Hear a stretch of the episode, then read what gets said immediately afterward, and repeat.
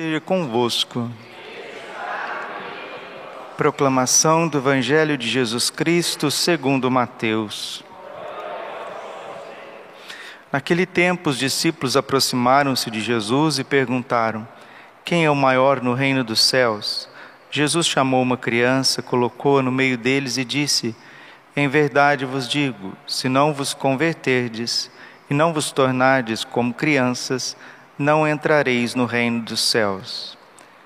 Quem se faz pequeno como esta criança, esse é o maior no reino dos céus. E quem recebe em meu nome uma criança como esta, é a mim que recebe.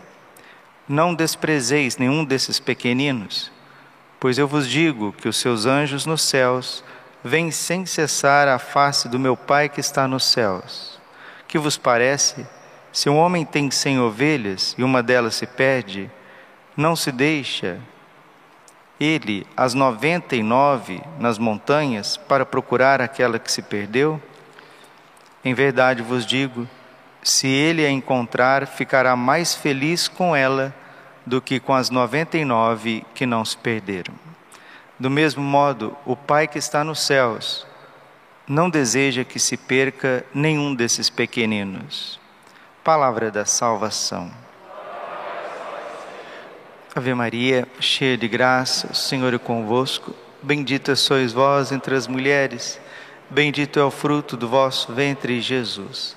Santa Maria, Mãe de Deus, rogai por nós, pecadores, agora e na hora de nossa morte. Vinde, Espírito Santo, vinde por meio da poderosa intercessão do Imaculado Coração de Maria, vossa amadíssima esposa. Podemos sentar um pouquinho. Jesus, manso e humilde de coração.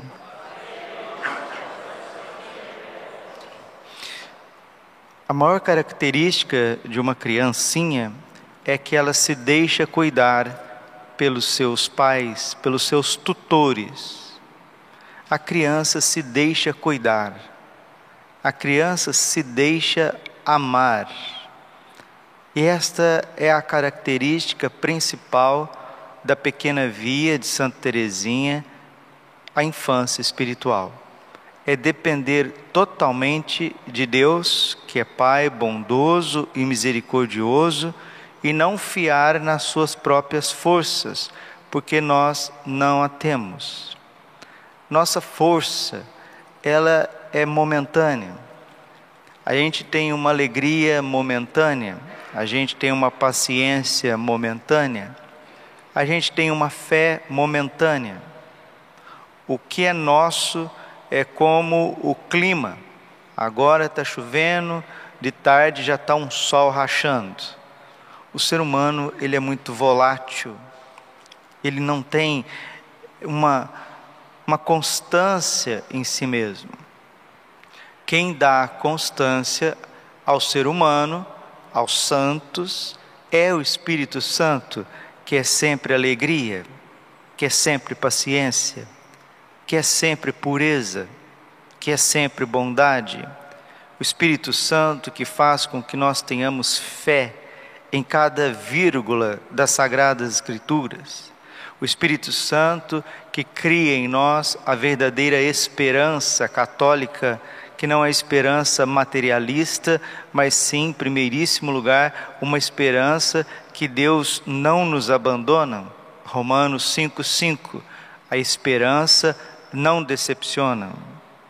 A virtude da esperança está ligada não somente à eternidade, não somente a Jerusalém celeste, não somente à glória de Deus nos céus face a face, mas a esperança cristã está ligada numa transformação de vida, que eu posso morrer muito melhor do que eu estou hoje. Eu posso morrer santo, eu posso morrer em virtudes infusas, eu posso morrer em graus de intimidade com Deus elevados, como Santa Edith Stein, a santa que nós celebramos hoje.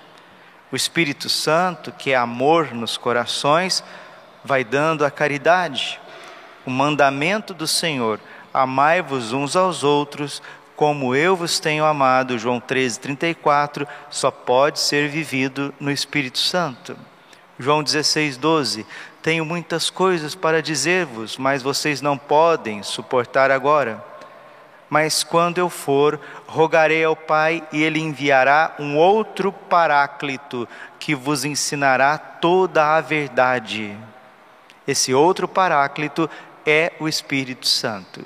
E quem recebe mais o Espírito Santo, Padre? Quem se faz pequenino como uma criança porque se faz dependente, é um passarinho que está esperando tudo da mãe. Você quer olhar para a tua vida e ver como você é?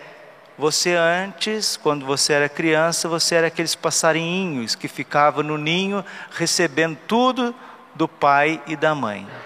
Veja nesses documentários de, de fauna e você vai perceber que o filhote da águia é totalmente dependente da mãe águia, do pai águia. E ali traz tudo no ninho, cuida. E o trabalho do filhotinho é abrir o bico. Isso é Santa Teresinha do Menino Jesus. Ela escreve na história de uma alma que ela não conhece uma alma mais miserável, mais fraquinha do que ela. Isso não é metáfora, não. Ela era uma menina complicada, melancólica, diríamos assim, hoje à beira da síndrome do pânico. Mas ela aprendeu uma coisa. Ela aprendeu a confiar no bom Deus. E assim são todos os carmelitas. Santa Edith Stein, a santa de hoje, não é diferente. Nasceu em Breslau, na Alemanha. Ela foi a décima primeira dos filhos da sua mãe, a última caçulinha, e ela nasceu no dia do Yom Kippur. Padre, o que é Yom Kippur? É o dia da expiação. Para os judeus, o Yom Kippur é o dia onde que o bode expiatório é solto no deserto para expiar todos os pecados do povo. O Yom Kippur para os judeus é como a Sexta-feira Santa para nós. E Edith Stein nasce de uma família judaica, uma família judia, e ela vai ser educada na fé judaica, na fé de Israel, mas fica órfã de pai aos dois anos de idade. A mãe tenta transmitir a fé de Israel para a criança, mas ela está fechada devido a uma série de fatores também sociais. Em 1933, os nazistas tomam conta da Alemanha e começam a deportar os judeus para os campos de concentração. E aí Edith Stein, ela vai até a casa de um casal que era neoconvertido, um casal judeu neoconvertido ao catolicismo, e numa noite, foi numa noite, ela olhou para a estante desse casal e viu o livro da vida de Santa Teresa d'Ávila. E ali ela pegou esse livro e começou a ler. Leu numa noite.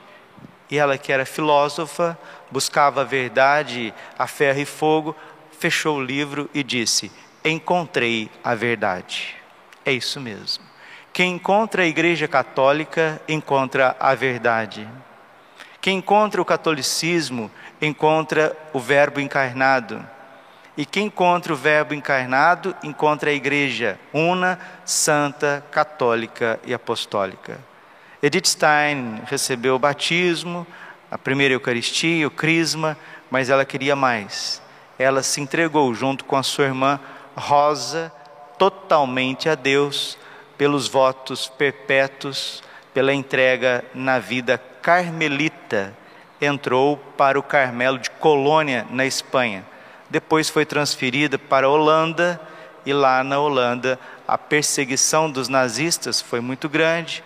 Capturaram Edith Stein, Santa Edith Stein, Teresa Benedita da Cruz, esse é o seu nome, nome de profissão religiosa, junto com a sua irmã Rosa, foram levados, levadas para o campo de concentração e depois terminaram um outro campo de concentração mais famoso, Auschwitz, e lá ela vai para as câmaras de gás, vai morrer asfixiada, envenenada e depois queimada, incinerada.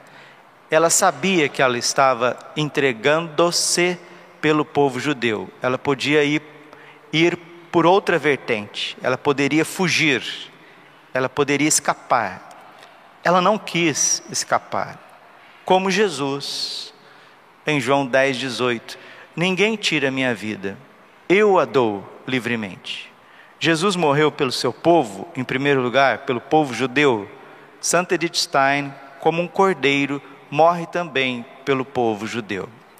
Vamos pedir a Deus, nesse santo sacrifício da missa, que nós temos diante dos nossos olhos o preciosíssimo sangue do cordeiro, e esse sangue vivo, eloquente, como diz a carta aos Hebreus, intercede por nós junto ao Pai unido ao sangue dos mártires.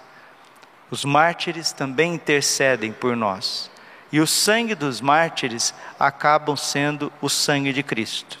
Gálatas 2:20.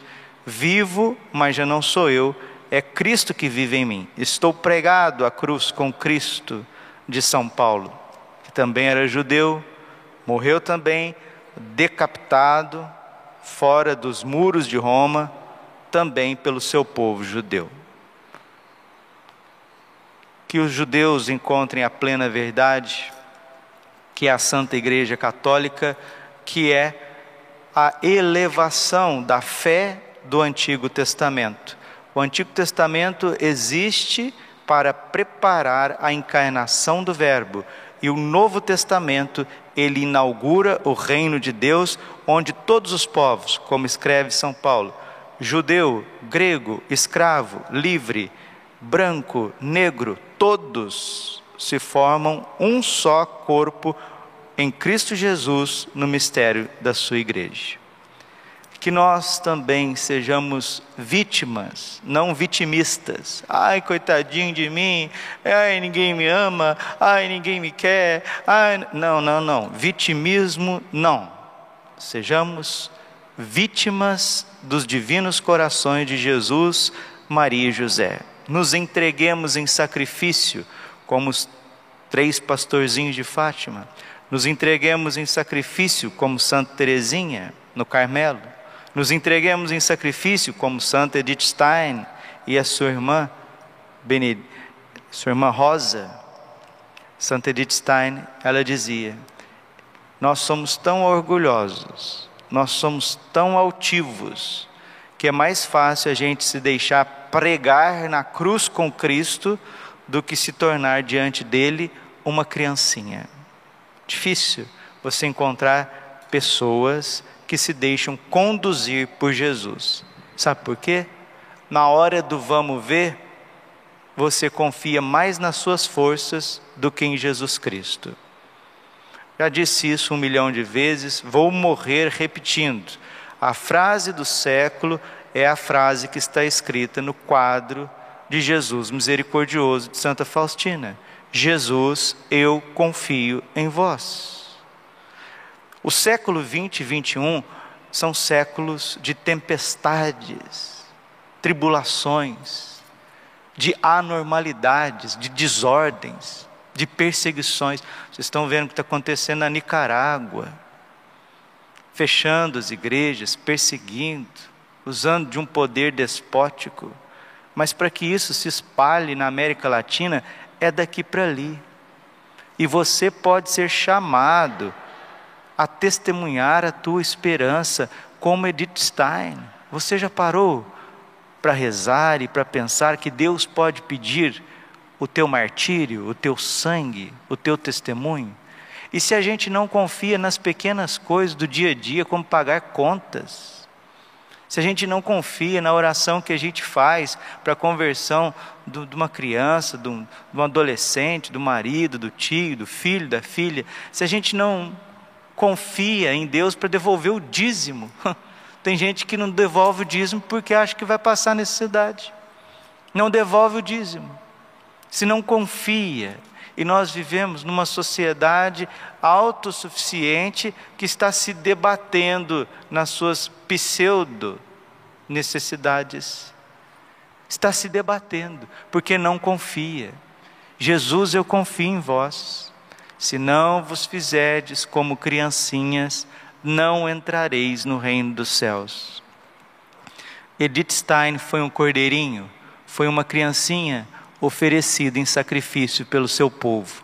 Ofereçamos nós também livremente o sacrifício da nossa vida aonde o Senhor Jesus quiser.